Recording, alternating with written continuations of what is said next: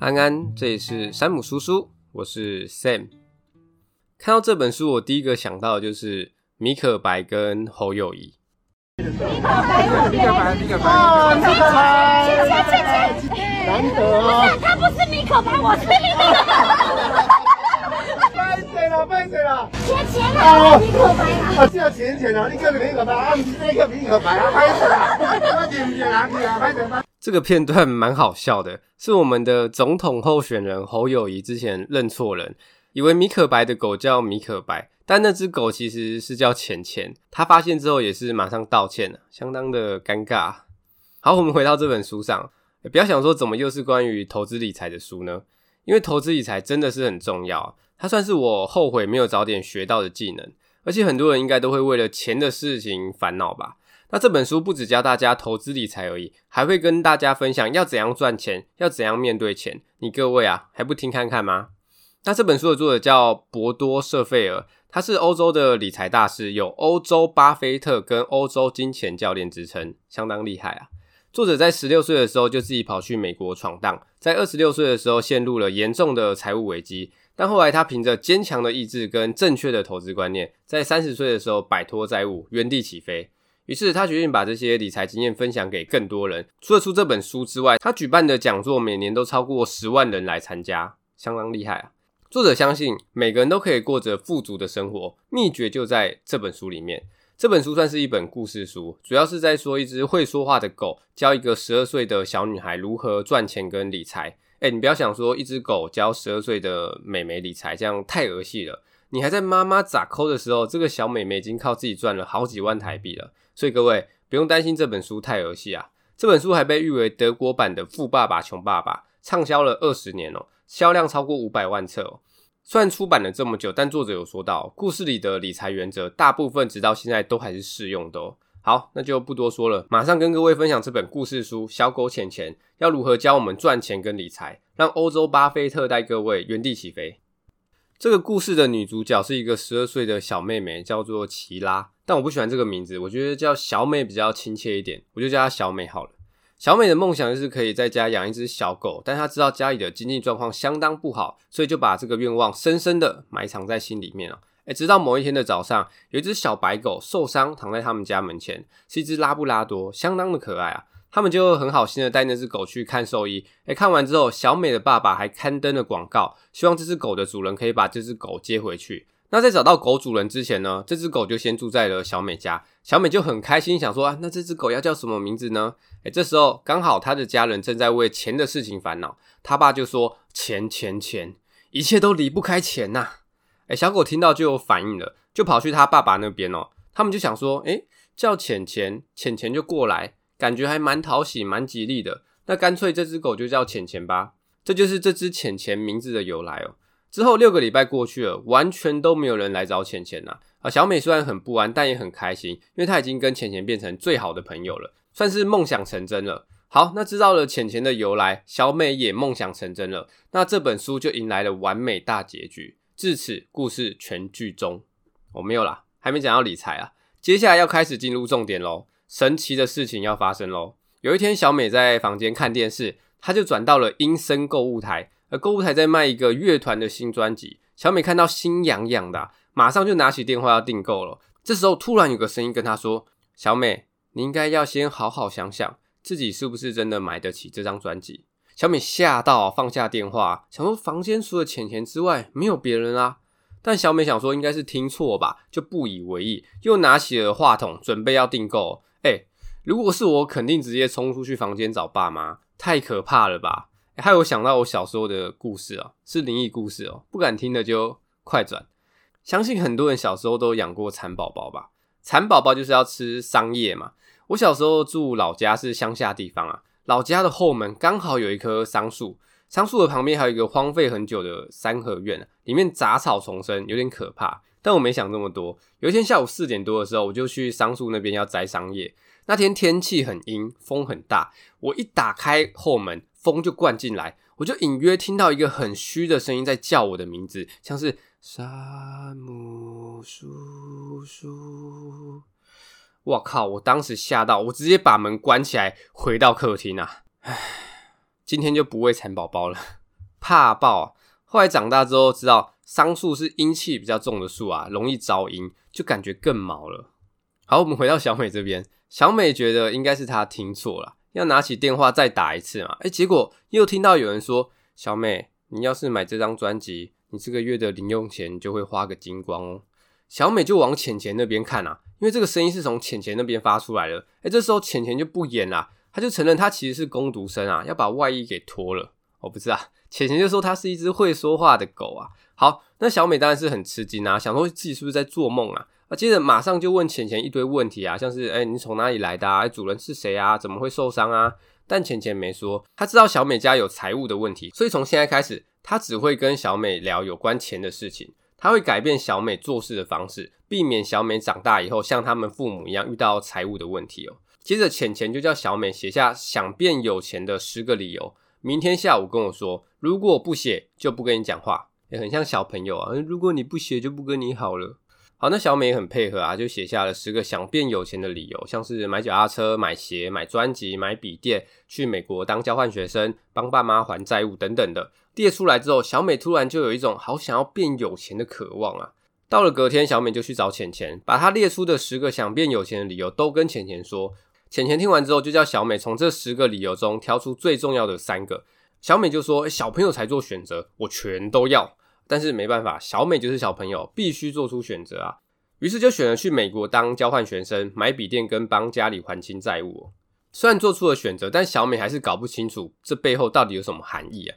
前人就说了，这么做的用意是因为大多数人其实根本不清楚自己想要什么，诶，只知道自己想要得到更多的东西，也就是说什么都想要，我全都要，这样反而会没有一个方向哦。列出清单才能认清自己想要什么，才有机会去实现哦。浅浅接着跟小美说：“以后你每天都要看一次你的愿望，这样才能把它真的放在心上。然后要密切关注跟寻找能帮你实现愿望的机会哦。”这边浅浅也有建议小美，除了用文字写下来之外，还要用图像来辅助自己想象。诶，举例来说，小美想要笔电，就在清单的旁边贴个笔电的图案；想去美国，就贴上美国的风景之类的，让自己有画面感。这被称为视觉化训练哦。那些有成就的人一直都在梦想着自己成功的样子跟实现愿望的情景，就像我都在想象我在小巨蛋开演唱会的样子。后面的朋友们，你们好吗？好，那浅浅接着说，为了要实现愿望，最后还需要准备梦想存钱筒，把梦想写在存钱筒上面。每个梦想都要有一个独立的存钱筒哦。小美听到就觉得啊，这样就算我每天存个几十块，至少也要等到二十岁才能存到钱吧。那这样我就完全没有钱可以做别的事情啦。啊，浅浅就说了，你注意到了吗？你往往先找各种理由来证明自己做不到某件事啊。诶，小美却说，哦，是因为我零用钱不多啊。要是我钱是现在的一倍的话，我肯定就可以的，而且还会过得更好。这时候浅浅就严肃的说，小美，也许你现在不相信我，但我跟你说，就算你拿到比现在多十倍的零用钱，你也不会过得更好，你的问题只会变得更麻烦而已。那小美听完就会想说：“我天啊，你咧好小啦，准备要找个地方弃养这只笨狗了。”哦，不是啊，她是想说怎么可能十倍？但浅浅接着说啊：“你看你爸妈，他们的收入比你多上百倍、千倍，但他们还是过得不好啊。所以钱的多少不是关键，关键在于我们该如何运用这些钱哦。”听到这边，各位不知道有没有突然懂了什么的感觉啊？有没有一句话惊醒梦中人的感觉呢？提高收入绝对不是解决财务问题的方法哦。很多人都会跟小美一样想说，哦，等我有钱，我可以过得更好。哦，等我有钱，我再开始存钱啊，做理财规划。但现实就是，如果你现在不会存钱做规划的话，那即便你变有钱了，日子可能还是不会过得好。因为随着收入的增加，你的支出也会跟着增加。所以重点还是在于你要怎样好好的规划跟运用手上的钱哦。当了解这点之后，接下来我们再想办法增加我们的收入。不过小美就在想，她一个十二岁的小女孩，没什么想法，也没什么能力，是要怎样赚钱增加收入啊？而浅浅就说，你能不能赚钱，看的不是你的想法，不是你的能力，而是看你有没有自信哦。那自信跟赚钱有什么关系呢？有关系哦。如果你没有自信，你就不会开始做，不做就不会有结果。像是小美觉得她没有能力赚钱，那她就不会想办法去赚钱嘛。好，那要怎样增加自信呢？很简单，浅浅就说，写一本成功日记。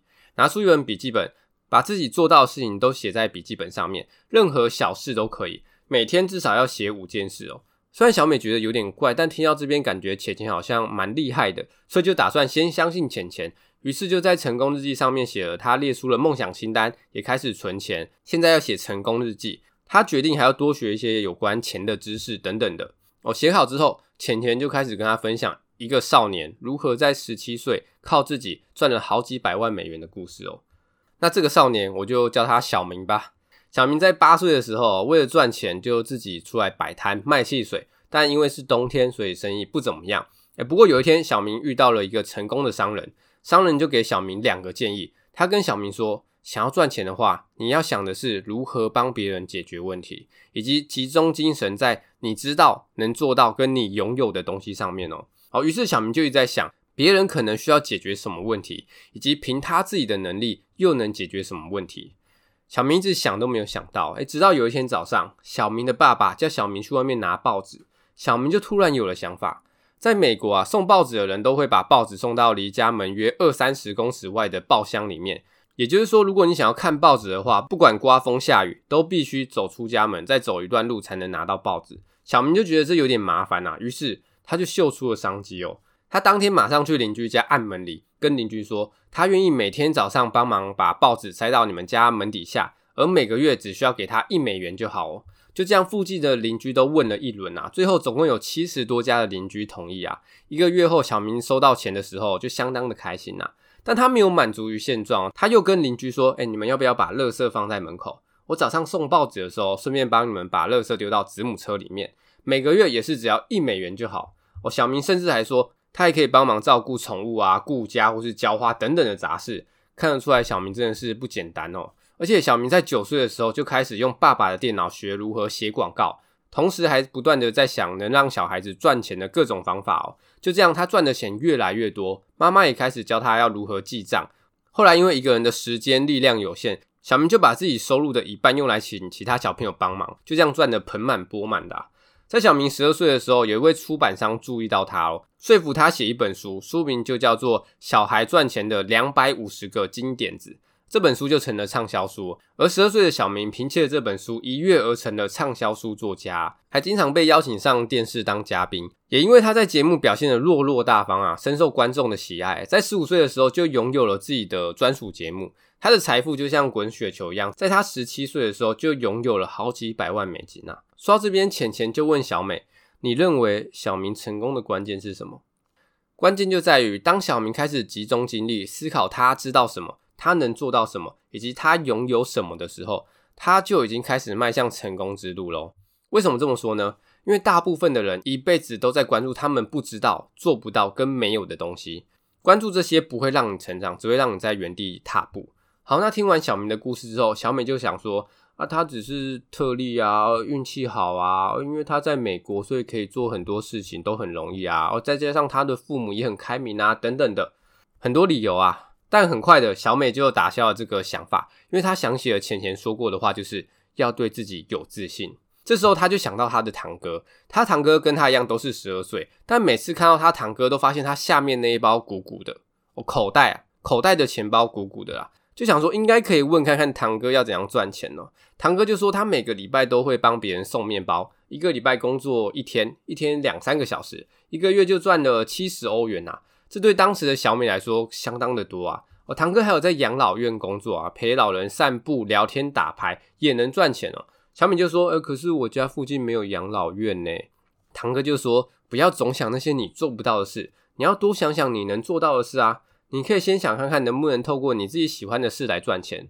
小米就说：“我喜欢游泳，喜欢狗，喜欢玩洋娃娃。”我打个岔，问你们一个问题哦：外国人我们会叫他洋人，外国的酒我们会说是洋酒，那外国的玩具呢？叫什么？洋洋娃娃。外国的玩具就叫做洋娃娃嘛。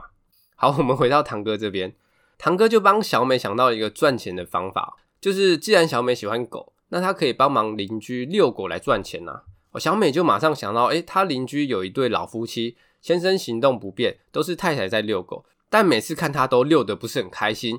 于是小美鼓起勇气去按他们家的门铃，跟他说，诶，她想要去美国当交换学生，所以需要钱，她可以帮忙遛狗。那这对老夫妻也很开心，想说有人帮忙就答应了，每天就给小美一欧元。老夫妻还说，如果小美能教会他们的狗一些特殊技能的话，就再多给十欧元。小美可以说是相当的开心呐、也把这些事情写在了成功日记上面，就这样过着幸福美满的生活。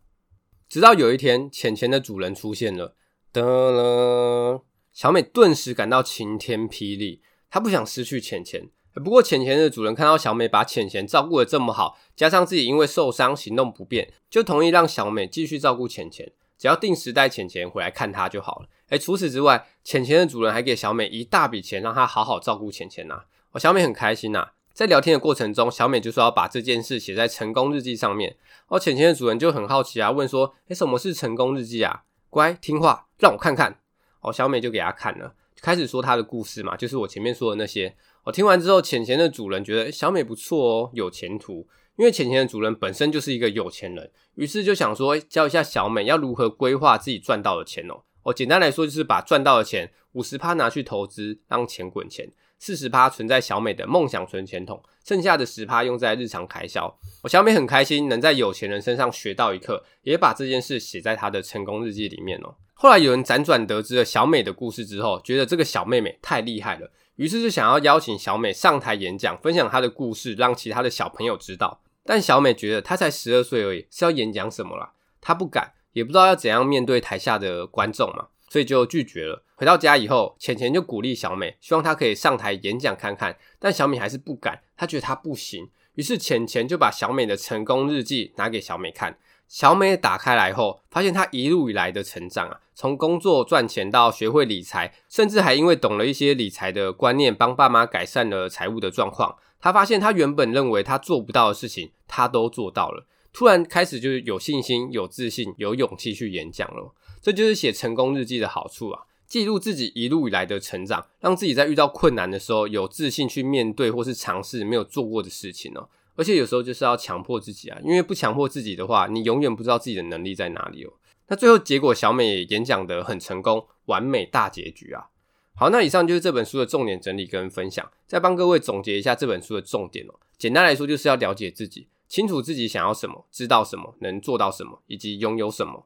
知道这些就会让你有一个方向前进，不然大部分的人真的都不清楚自己到底想要什么，只知道自己我全都要哦，不然就是都在关注一些自己不知道、做不到跟没有的东西。我关注这些只会让自己原地踏步而已哦。了解了自己之后，再学一些基本的理财观念，效果就会更好了。那虽然说这本书是用故事的方式让大家了解理财的观念，但作者也有特别提醒到，成功的故事往往是很难复制的。我们需要理解的是故事中隐含的道理跟观念，这样才能让我们在困境中找到出路哦。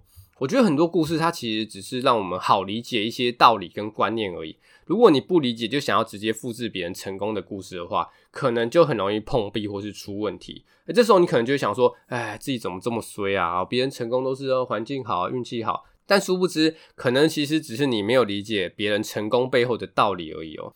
你要理解了之后，才可以用最适合自己的方法打造自己的成功之路哦。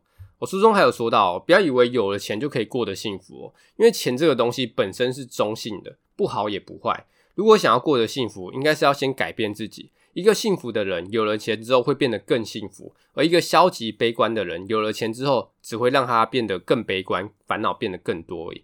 也就是说，钱其实就像放大镜一样，心地善良的人有了钱之后，你会发现他变得更善良，帮助的人变得更多。那些鸡掰的人有了钱之后，只会更鸡掰。好，那最后这本书里面也有提到该怎么投资，什么是股票啊，什么是基金。我就不多说了。对于投资理财有兴趣的朋友，这本书可以直接买一本了。我真的很推，好读又有料，老少咸宜，而不是叶配哦，真心推荐。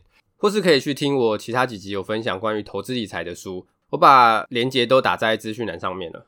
那这集就分享到这边，觉得不错的话，五星支持，鼓励分享一波。